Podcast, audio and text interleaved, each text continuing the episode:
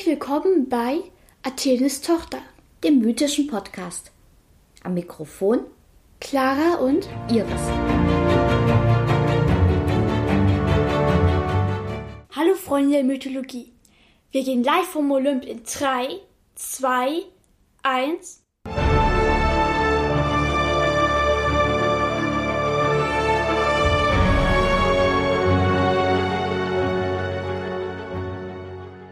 Ihr hört Episode 1. Clara, was hast du uns heute für eine mythische Geschichte mitgebracht? Wie alles begann. Was begann denn? Die Welt der Griechen. Ah, da bin ich ja sehr gespannt. Womit fing es denn an? Ganz am Anfang war Chaos. Das bedeutet viel mehr als das Chaos, wenn ihr mal euer Zimmer nicht aufgeräumt habt oder auf eurem Schreibtisch. Richtiges Chaos. Keine Ordnung und nicht mal eure eigene. Später verdichtete sich dann ein Körper in diesem Chaos. Gaia, die Erde. Etwas später entwickelte sie auch eine Persönlichkeit und konnte eine menschenähnliche Gestalt annehmen. Und sie wanderte gerne über die Erde, also über sich selber. Ja, außerhalb von Gaia war dann immer noch Chaos. Und sie wünschte sich irgendwann dann ein blaues Gewölbe über ihr. Und man weiß nicht, ob Chaos ihren Wunsch erhört hat oder ob er einfach nochmal seine Kräfte ausprobieren wollte. Jedenfalls entstand dann ein Gewölbe, Uranus, der Himmel. Auch dieser entwickelte später dann eine eigene Persönlichkeit und konnte eine Menschgestalt annehmen. Und so passiert es, dass Gaia und Uranus heirateten. Und sie bekamen zwölf Kinder. Zwölf gleich. Ja, das waren die Titanen. Sechs Jungs und sechs Mädchen. Der älteste war Okeanos. Er war ein Titan des Meeres. Ja, das Wasser gab schon, denn Chaos hatte nochmal seine Kräfte erprobt und ließ sich Wasser in den Vertiefungen von Gaia sammeln. Und dieses Wasser waren die Meere. Und es, auch diese entwickelten eine eigene Persönlichkeit und wurden zum Gott Pontus. Chaos ließ nochmal seine Kräfte walten. Und er ließ nochmal eine Nachbildung von Uranus unterhalb der Erde entstehen. Das war Tartarus. Kein sehr beliebter Geselle. Das hört sich sehr ungemütlich an unter der Erde. Es war auch sehr ungemütlich. Und es gab noch ein Problem. Auch Tartarus und Pontus verliebten sich in Gaia. Nicht sehr gut. Aber zurück zu den Titanen. Es gab dann noch Ipaetos. Das war ein lockerer Typ, der auch später Titan des Westens wurde. Dann gab es noch Hyperion, das war der, später der Titan des Osten. Krios, später der Titan des Südens. Er hatte dann auch als Wappentier den Widder. Und dann gab es bestimmt auch einen Titan des Nordens, oder? Genau, das war Kuios. Er war der Titan Nordens und war ein sehr nachdenklicher Typ. Dunkel, verschwiegen, unheimlich fast. Aber er besaß auch die Gabe der Weissagung. Fast hätte ich ihn vergessen. Es gab noch einen sechsten Bruder, wie ich erwähnt hatte. Das war Kronos, der Titan der Zeit. Er war der jüngste und unscheinbarste unter den Titanen. Zu ihm werde ich später noch etwas erzählen. Jetzt zu den Damen. Es gab Taya, sie war die älteste Schwester.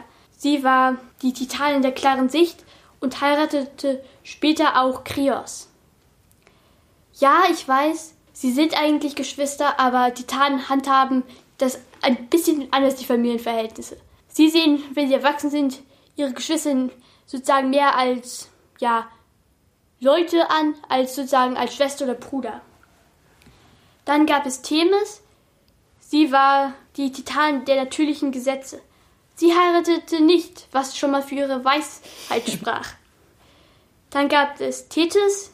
Sie liebte Wasser aller Art und heiratete dann später, wer hätte es gedacht, Okeanos. Ah. Dann gab es Phoebe. Von ihr habt ihr vielleicht schon mal gehört. Sie war ebenfalls die Titanin der Weissagung und ließ sich als erstes in Delphi nieder. Ah. Kennt ihr sicherlich auch. In Delphi war ich schon mal. Da gibt es ein Heiligtum. Oder gab es früher ein Heiligtum? Ich war auch schon mal sehr viel Stein, würde ich sagen. Ja, sie war aber nicht so eine düstere Hellseherin, wie man sich das vielleicht vorstellt. Sie war mehr so eine, mehr, sie war halt mehr fröhlich. Ihr Name bedeutet übrigens auch hell. Sie will sagen, wenn man sterben würde, dass man sich wegen irgendeinem unangenehmen Termin später, der nach deinem Sterbetermin wäre, keine Sorgen machen müsste. Also hilfreich vielleicht, nützlich eher nicht. Dann gab es Nemosyne. Sie merkte sich alles, erwartete von Geben, dass er das auch tat und war sowas wie in der Art Mischung aus Klugscheißer und Krümelkacker. Sie weiß doch genau, wann jemand Geburtstag hat, ob du auch den Müll rausbringen musstest und andere unnütze Dinge. Sie heiratete auch nicht. Die brauchte bestimmt keinen Kalender, um sich an Termine zu erinnern, oder? Ja, und dann gab es noch Rea. Die war die Titan der Mutterschaft. Sie kam auch am meisten nach ihrer Mutter Gaia vom Äußeren her. Ihr Name bedeutet Gelassenheit. Ja, nach den Titanen ging die Ehe von Gaia und Uranus leider bergab. Gaia versuchte, die Ehe zu kitten, bloß es kam mehr ein Beweis raus, dass sie nicht mehr zu retten war. Nämlich die drei älteren Zyklopen. Zyklopen sind Riesen, die nur ein Auge haben. Und wo kamen die auf einmal her? Das waren sozusagen Trillinge. Sie wurden, naja, Gaia versuchte halt ihre Ehe zu kitten. Das möchte ich jetzt nicht weiter erläutern. Und bekam halt mit Uranus Trillinge, die älteren Zyklopen. Das einzige Problem war, diese Trillinge waren hässlich. So hässlich, dass Uranus, als er sie sah, sie in Kette legte und in die Tartarus warf. Tartarus ist der Raum unter der Erde. Genau. Nicht so gemütlich. Das war auch ein Ort, wo er sich sicher sein konnte, dass er sie nie wiedersehen würde. Guten Vater stellt man sich irgendwie anders vor, oder? Ja, er war sehr nett. Nach einiger Zeit, nachdem Gaia sich wieder nach dem Verlust ihrer Kinder ja beruhigt hatte, noch einen allerletzten Versuch, ihre Ehe zu kitten, bekamen wieder Trillinge. Wieder Zyklopen? Nein, die Hunderthändigen. es hört sich nicht viel besser an. Ja, hundert Hände. Und auch diese Kinder warf Uranus zu den Zyklopen in die Tartarus.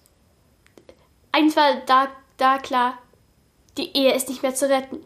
Also Gaia war natürlich super sauer und einer Variante nach stieg sie zu den Zyklopen in die Tartarus und ließ sich eine riesige Sense anfertigen. Einer anderen Variante nach spuckte sie so viel Eisen aus ihrem Inneren, dass daraus sich eine Sense formte. Jedenfalls ist klar, sie formt eine riesige Sense. Also, ihr wisst sicher, was eine Sense ist. Stellt euch die nur mal sozusagen für Titanen vor, die fast alle drei Meter sind. Groß also, sehr groß. Vor allen Dingen, wenn man dann noch so sauer ist wie Gaia und eine Sense hat, dann möchte man ihr wahrscheinlich nicht so gerne begegnen, oder? Ja, zumindest als Normalsterblicher. Aber eins muss ich sagen, nicht sie brachte ihren Mann um, sondern sie stellte ihre Kinder sagte zu ihren Kindern, den Titanen, hört zu, der, der euren Vater Uranus tötet, wird Weltherrscher. Natürlich, wir wissen alle, Uranus war eine Art, ja, Urkraft. Unsterblich heißt das. Das heißt, sie konnten ihn nicht direkt töten, sondern nur seine Art Wesen zerstören, also seine menschliche Gestalt. Und natürlich trauten sie sich alle erstmal nicht. Aber alle bis auf Kronos. Er war der jüngste und damit auch der am meisten nicht beachtetste. Er schnappte sich also die Sense und fragte dann seine Geschwister, wer hilft mir? Vier von euch müssen unseren Vater festhalten, damit ich ihn, ja, zerstückeln kann. Wer meldet sich freiwillig? Die Frauen waren natürlich zu klug, sich diesem Mord anzuschließen. Sie waren dann auch sehr schnell verschwunden. Also, nein, sie wurden nicht umgebracht, sondern zogen sich erstmal zurück. Auch Okeanos wollte nicht und verzog sich ins Meer. Da blieben dann nur noch die vier Titanen der Himmelsrichtung übrig, wenn ich richtig gezählt habe, oder? Genau. Und Kronos versprach ihnen, sobald wir Vater umgebracht haben, erhält jeder sozusagen eine Himmelsrichtung. Und so war es dann auch. Gaia bietet Uranus vor, dass sie nochmal einmal versuchen wollte, ihre Ehe zu kitten. Er kam sozusagen dann zu diesem Dinner, Rendezvous, was auch immer. Gerade als er nicht damit rechnete, hielten seine vier Söhne ihn fest und Kronos fing an, ihn zu zerstückeln. Oh, und das beim Essen. Ja, es war bloß so, Kronos fing mit der Stelle an, die, wie ich mir sagen habe lassen, die schmerzhafte für einen. Oh, keine Details. Wir wollen keine Details wissen. Es ist leider wichtig, weil später diese Teile fielen ins Meer und aus dem Schaum entstand doch was, worauf ich später zu sprechen komme. Jedenfalls, ja, eigentlich muss doch gesagt werden, Götter haben kein Blut, sie haben Ichor. Das ist ja goldenes Blut. Und dieses Ichor von Uranus spritzt natürlich in alle Himmelsrichtungen, versickerte im Boden. Aber auch manches Blut fiel auf Felsen und daraus entstanden drei Dämonen. Dämoninnen, um genau zu sein. Auch genannt die drei Furien. Ja. Schreckschrauben könnte man auch sagen. Jedenfalls sehr gefährlich und sie zogen sich sofort in den Tartarus zurück. Da bleiben sie auch besser. Also beim Tartarus jetzt ganz schön voll, oder? Wenn da die Furien Ach. und die Zyklopen und die Hunderthändigen sind? Der Tartarus war riesig, sehr ah, riesig. Okay. Da hat doch, da kommt auch ganz schön viel anderes Gesittel hinzu, der ist immer noch nicht voll. Jedenfalls, Uranus war tot und Kronos damit König. Er schmiss die Überreste von Uranus dann ins Meer, der wahrscheinlich auch um seinen ältesten Bruder Okeanos zu beleidigen, weil er ihm nicht helfen wollte. Ja, er, Kronos war ein König. Aber eins muss noch gesagt sein, das hatte ich kurz vergessen. Uranus verfluchte Kronos. Dass seine Kinder ihn auch irgendwann vom Thron stoßen werden, wie er ihn vom Thron gestoßen hat. Oh, das ist ja eine üble Voraussage. Ja, das war es auch. Und es war ja halt so, Kronos war König und die anderen Titanen hatten jetzt kleine Familien gegründet, indem sie halt Schwester und Bruder geheiratet hatten. Sie hatten alle so eine Art kleine sich einen Bereich der Welt ausgesucht. Kronos war König. Erstmal alles gut und schön. Ich möchte euch jetzt ein paar der wichtigsten Kinder erzählen, weil die auch für die weitere Handlung entscheidend sind. Also die Kinder der Titanenpaare. Genau. Einmal Okeanos und Tethys. Ach so, zu Okeanos sei doch mal gesagt, von ihm kommt übrigens das Wort Ozean. Ja, die beiden haben ja wie bekanntlich geheiratet und, bracht, und hatten eine Tochter, Klymene. Sie war die Titanin des Ruhms und hätte, wenn sie, schon, wenn sie unserer Zeit gelebt hätte, sicher sozusagen, sie war so eine Art Klatsch, Gerüchteküche, was auch immer. Also sie wäre in Hollywood-Klatsch gelandet, wenn es zu ihrer Zeit schon gegeben hätte. Sie ging wie alle großen Leute nach Westen. Das Hollywood bekanntlichermaßen. Und heiratete dort Ipaetos, der, ja, ich weiß, er war ihr Onkel. So, sie bekam einmal Atlas, den Typen sollten wir alle kennen. Er wurde später ein starker Verbündeter von Kronos. Und sie bekam auch noch Prometheus. Das ist der Typ, der die Menschen erschaffen hat. Sein Name bedeutet außerdem der Vorausdenkende. Zu ihm erzähle ich aber später noch mal was. Dann gab es ja noch Koiros, den Titan des Nordens, und Phoebe, die Titanen der Weissagung. Sie haben eben auch geheiratet, weil sie beide die Gabe der Weissagung hatten.